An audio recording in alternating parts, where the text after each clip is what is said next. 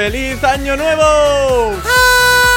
Muy buenas a todos y bienvenidos una vez más, un lunes más, al nuevo episodio de Campamento Web. Y además, hoy estamos de doble celebración. Por una parte, Año Nuevo 2023. Y en segundo lugar, tenemos que celebrar el episodio especial número 200 de Campamento Web. Han pasado años desde que creé el primer episodio. La verdad que no me esperaba aguantar tantísimo tiempo con un podcast sobre posicionamiento web. Pero como siempre, gracias a vuestro apoyo, gracias a vuestros comentarios, que siempre estáis ahí. Que bueno, es que me alegráis la vida con vuestro feedback. Eh, pues Campamento Web sigue aquí pisando fuerte y yo sin ninguna pretensión de dejarlo.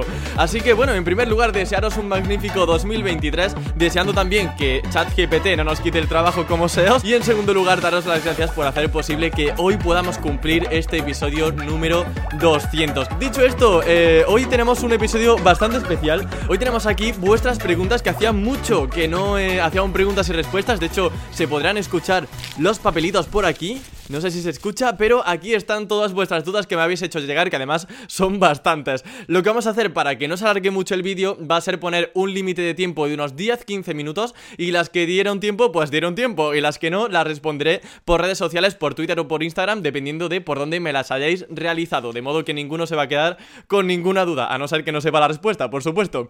Así que bueno, por aquí vamos a empezar a indagar en esas preguntillas que me habéis eh, hecho. Vamos a ver por aquí algún papelito. Vale, tenemos el primer afortunado que vamos a responder, que es Manu Gijón o Gijón. Pone herramientas preferidas para creación y edición de podcast. Mira, pues eh, aquí, Manu, la verdad que lo tengo bastante sencillo. Tengo Audacity para edición de audio únicamente y para grabación de audio. De hecho, estos video podcasts los tengo grabados eh, con el audio de Audacity. Ahí tengo detrás eh, mi portátil donde veo el espectro de audio, veo el tiempo que llevo grabado, si se satura mucho el sonido, si va todo correcto. Y es un programa muy sencillo de utilizar, completamente gratis y sirve para cualquier sistema operativo, así que súper recomendado, Manu, Audacity. Y luego para entrevistas utilizo Zencaster, que es una herramienta que me permite grabar entrevistas con la máxima calidad de audio y de vídeo. Así que son las herramientas que yo más utilizo y luego para la edición del vídeo, Final Cut, que es el que yo utilizo para Mac, pero tienes completamente gratis DaVinci, que es otro programa de edición de vídeo, y también, en el caso de que quieras invertir un poquito de dinero, Wondershare Filmora, que es otro de los programas que yo utilizaba previamente. Muy bien, pues continuamos aquí con el saco de las preguntitas vamos a seguir removiendo y vamos a sacar al siguiente afortunado, que es ni más ni menos que Beatriz Ruiz Corbillo. Me pregunta, ¿cuáles son los ingredientes del éxito de un podcast? La temática, el enfoque, la duración. Bueno, parece que está el preguntas y respuestas enfocado a podcasting. Me gusta, de hecho, bueno, hago un poquito de spam ahora que de hecho la casualidad eh, me lo permite. He lanzado un nuevo proyecto hace poquitas semanas que se llama Clave Podcast. en clavepodcast.com, de hecho, hablo mucho sobre cómo crear un podcast, cómo monetizarlo, cómo rentabilizarlo. Así que si estáis pensando en crear un podcast, en clavepodcast.com tenéis un montón de recursos y los que voy a seguir subiendo durante todo 2023, que va a ser como un campamento web, pero de podcasting. Así que si os gusta el tema, eh, de verdad, Beatriz, eh, Manu, os invito a que estéis ahí pendientes, a que os suscribáis con vuestro correo para estar al tanto de todo lo que vaya subiendo. Volviendo a tu pregunta, Beatriz, eh, para el éxito de un podcast lo más importante es tener un objetivo claro y bien definido, porque el simple hecho de crear un podcast porque te apetece, porque te gusta, puede que no sea suficiente para que realmente sea algo estable a largo plazo. Por ejemplo, Campamento Web lleva prácticamente 5 años o más de 5 años eh, con episodios recurrentes porque realmente puedo vivir de esto y el tiempo que le dedicaría a crear una página web, por ejemplo, se lo puedo dedicar al podcast porque sé que ese tiempo va a estar rentabilizado. Así que tener un modelo de negocio es muy importante y por supuesto analizar a la competencia para ver qué existe y hacer algo distinto. En mi momento, cuando yo creé mi podcast de Campamento Web, eh, apenas había podcast de entrevistas, eh, las mías además van con un enfoque muy práctico, como sabéis son casi interrogatorios. Y en segundo lugar, el actualidad SEO, que es un formato que tampoco se había hecho nunca y que repliqué de canales de tecnología que yo seguía. Me gustaba cómo informaban de actualidad y dije un día, pues voy a hacer lo mismo, solo que en lugar de hablar de tecnología, voy a hablar de SEO, sobre la actualidad del posicionamiento web. Y es un formato que ha funcionado muy pero que muy bien. Así que analizar a la competencia para ver qué funciona y saber la razón de la creación del podcast, sobre todo pensando quizá en un modelo de negocio que pueda darte rentabilidad a largo plazo y haga que ese podcast no lo abandones en un futuro. Continuamos, siguiente preguntilla, vamos aquí a remover, chan chan chan chan, siguiente afortunado que, bueno, esta es extensa. Agium pregunta, ¡oh, madre mía! Bueno, esta tiene un poquillo de salseo, dice, mayor vendehumos de este mundillo.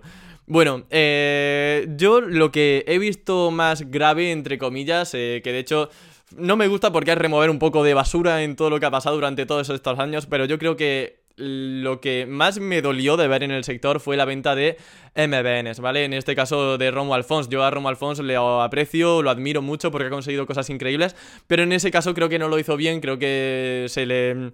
digamos que pensó demasiado en la rentabilidad y no tanto en la ética. Entonces, bueno, es un poco el caso que más se me viene a la cabeza, así que poquita cosa más. También dice que diga una verdad incómoda sobre el SEO.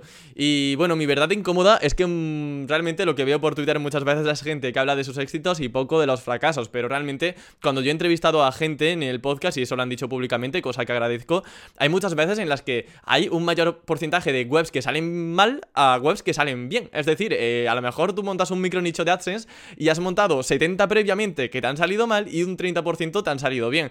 Solo que eso no se cuenta casi nunca. En Twitter siempre se habla de lo bueno, pero que seáis conscientes de que esto es un sector donde tenemos un poquito de suerte y bueno, hace falta un poquito de suerte para que Google realmente valore positivamente tu página web. Que si tu web parece que está maldita, es cuando más cuesta de posicionar, pero hay otras que con poquito esfuerzo empiezan a rodar muy bien. Vamos aquí a continuar con las preguntas. Por aquí, la siguiente de Comuniate. Comuniate, me ha salido italiano. Pone, solucionar problemas de canibalismo de keywords en un blog de noticias deportivas. A ver, bueno, canibalismo, eh, canibalización será, ¿no? Por ahora los SEOs no comemos humanos, pero lo que sí te puedo decir es que te quitas un poco ese miedo a canibalizar contenidos, porque realmente tiene que existir una coincidencia muy exacta para que un artículo perjudique a otro por si hay un pequeño matiz que hace que un artículo sea un poquito distinto a otro, en el título sobre todo, no va a existir tanta canibalización. Y de hecho, en Google a veces posicionan dos artículos que son casi iguales o prácticamente idénticos el uno con el otro en Google con el mismo dominio. Por tanto, la canibalización en muchos casos es positiva. Así que mi recomendación es que, que no te preocupes, tú sube contenido de noticias deportivas como mejor te parezca y como creas que puede salir más en Discover o en Google Noticias. Por aquí, Juan Manuel Doren dice: el parece ser cada día repetir cosas hechas por otros en otro idioma con inteligencia artificial. ¿Crees eso? Creo que Google podrá detectar y detener esto. ¿No te parece que es ensuciar la web?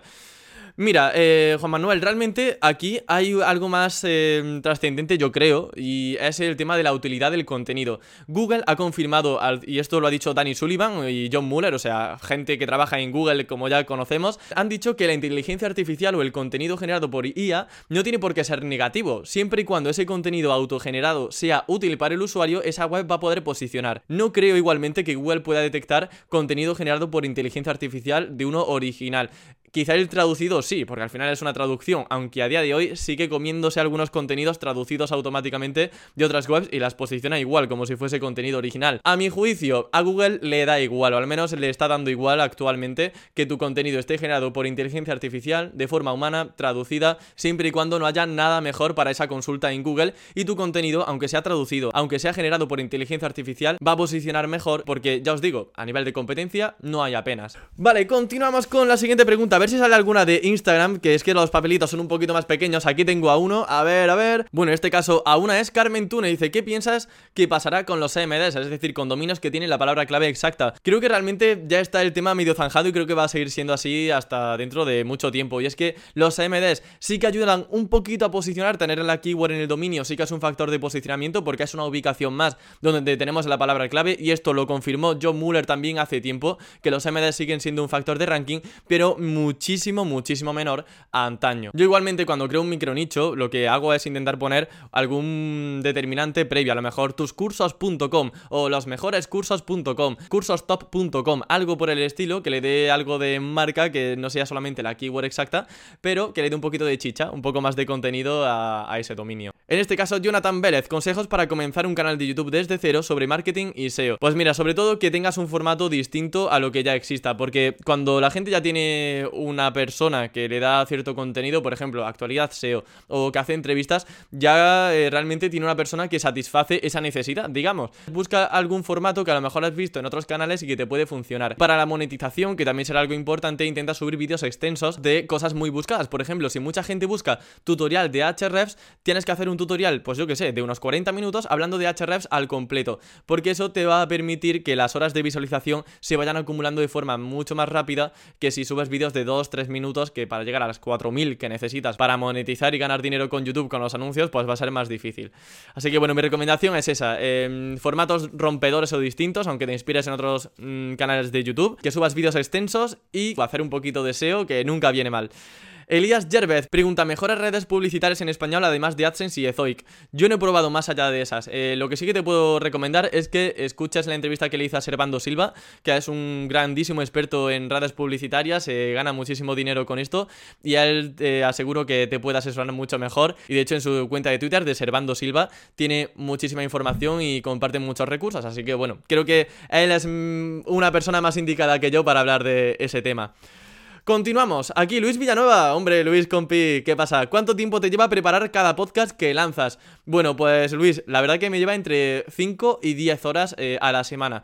Normalmente, por ejemplo, este episodio seguramente me lleve un poquito menos porque es mucho más improvisado. A nivel de edición me tiro un tiempo y sobre todo en los actualidad SEO a nivel de edición me lleva bastante tiempo, o sea, dos tardes probablemente, pero normalmente la media es esa, unas 5-10 horas. Y bueno, pues vamos ya con la siguiente pregunta. Me da mucha pena, pero es que realmente llevamos ya, bueno, llevo grabando 20 minutos y realmente quedan la mitad de preguntas o más incluso, así que no me da tiempo. Os responderé a todos por redes sociales. Vamos a remover por aquí muy bien para ver quién es el último afortunado que va a salir en este especial 200 de campamento web. 10, chan, chan, chan, chan.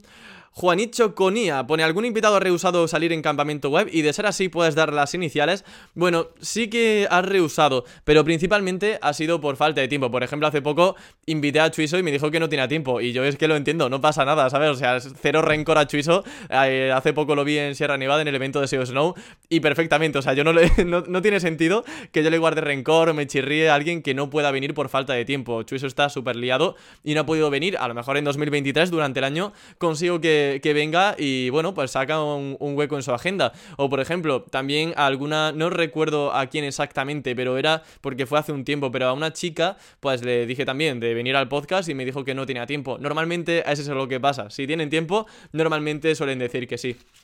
Vale, continuamos aquí. La última pregunta ya de verdad, porque, hombre, quiero un poquito más de SEO, ¿vale? Vale, eh, ¿cuál es el mejor buscador que has utilizado en este último año? ¿No crees que You o Brave han superado la funcionalidad SEO de Chrome?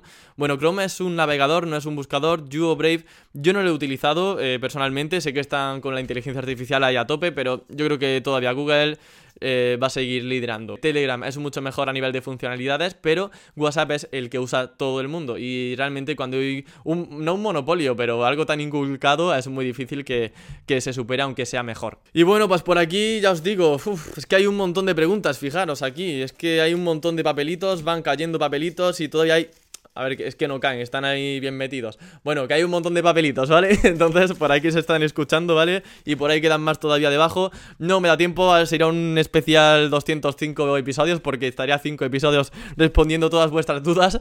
Pero bueno, daros las gracias, como siempre, por participar en estas preguntas y respuestas, que me hace mucha ilusión poder hablar con vosotros, al menos el tiempecito que dura el episodio. Que tengáis un excelente comienzo de año. Yo, la verdad, que estoy contentísimo con este año previo 2022. Creo que ha sido probablemente el mejor año de mi vida porque a nivel de eh, amigos, a nivel de familia, a nivel de viajes, de experiencias que he vivido, ha sido espectacular. Obviamente mi vida personal no la suelo compartir en Instagram, en YouTube, solo y más hablar de SEO puramente, pero he hecho un montón de viajes, eh, casas rurales, he ido a Ibiza de fiesta con mis amigos, me lo he pasado increíble. En la playa también me lo he pasado súper bien. Ayer de hecho vimos Avatar 2, con, fui con mis padres y mi hermano, nos lo pasamos estupendamente. Es decir, estoy en un momento de mi vida donde donde soy súper, súper feliz. Así que nada, pues espero que este 2023 eh, simplemente lo iguale o que sigamos también con salud, que es muy importante. Y lo mismo os deseo a vosotros, que sigáis con salud, que podáis afrontar este año lo mejor posible. Y bueno, ya un poquito más de broma, pero que ChatGPT no nos quite el trabajo, como decía, que la inteligencia artificial a ver cómo viene este año, porque está avanzando a pasos agigantados. GPT-4 está a la vuelta de la esquina y promete ser muy, pero que muy rompedora. Ya os iré informando igualmente en siguientes actividades actualidad SEO como ya va siendo costumbre. Así que nada más, a todos muy feliz 2023, como ya iba diciendo al comienzo. Y nada más, nos vemos y escuchamos el próximo lunes para escuchar, no, para escuchar, no, para optimizar tu web al máximo. Hasta la próxima.